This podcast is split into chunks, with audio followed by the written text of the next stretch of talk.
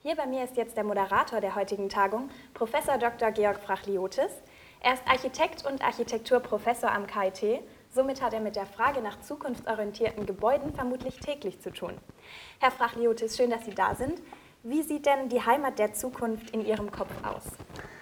Die Heimat der Zukunft sieht in meinem Kopf so aus, dass der Beginn darüber nachzudenken eindeutig an den Universitäten zu suchen ist, zumindest äh, in der nahen Zukunft. Ich glaube ganz stark, dass die Universitäten auf der einen Seite ihr, ihre äh, kritische Intelligenz stärken müssen, was genau diese Gegenwartsfragen äh, betrifft, und auf der anderen Seite etwas mehr Mut haben sollten, sich sozusagen gesellschaftlich zu engagieren, eine gewisse, sagen wir mal, wissenschaftliche Zivilcourage zu beweisen.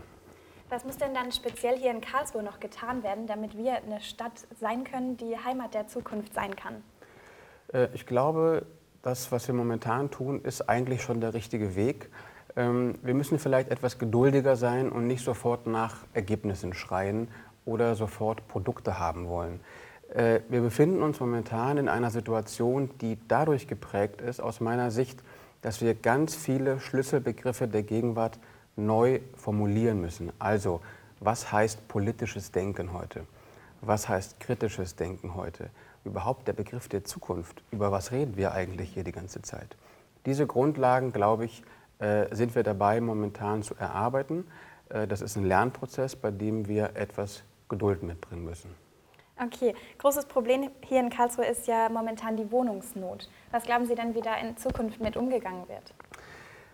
Ich kann Ihnen sagen, was ich mir wünsche für die Zukunft und das ist etwas mehr ähm, Experimentiermut.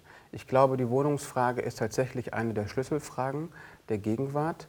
Ähm, nicht nur auf dem ökonomischen Sektor, sondern auch was die Lebensqualität angeht, was die Studierende zum Beispiel angeht. Wir können nicht behaupten, wir werden eine Wissenschaftsstadt, ohne auch die Wohnungen mit äh, zu planen für die, die sozusagen diese Stadt beleben sollen. Und da, glaube ich, brauchen wir nicht nur ähm, experimentelle Architekten und Stadtplaner, sondern auch einen gewissen Experimentiermut in der Politik, neue Wege und neue Konzepte zu wagen und nicht immer gleich nach einem Neubau oder nach einem Icon zu schreien. Ein sehr aktuelles Thema, nicht nur, aber vor allem hier in Karlsruhe, ist ja momentan auch die Flüchtlingssituation. Ähm, die Frage, die ich mir jetzt stelle, ist, wenn wir jetzt ganz schnell ganz viel Wohnraum schaffen müssen, laufen wir dann nicht in Gefahr, dass wir genau die Gebäude bauen, von denen wir uns eigentlich verabschieden wollen, nämlich Gebäude, die eben nicht zukunftsorientiert sind? Das ist eine goldrichtige Frage. Herzlichen Glückwunsch. äh, äh, wir hatten in der Nachkriegszeit ja, was den Wiederaufbau äh, angelangt, eine ganz ähnliche Situation. Man brauchte sofort ähm, Wohnraum äh, für, die, für die Leute. Vieles von dem, was damals entstanden ist, ist das, was wir heute abreißen, die sogenannte Nachkriegsmoderne, der Brutalismus, die Betonbauten, die Plattenbauten, die Bausysteme, all das, was wir heute nicht mehr haben wollen, ist im Grunde damals zu schnell, äh, teilweise zumindest, gebaut worden.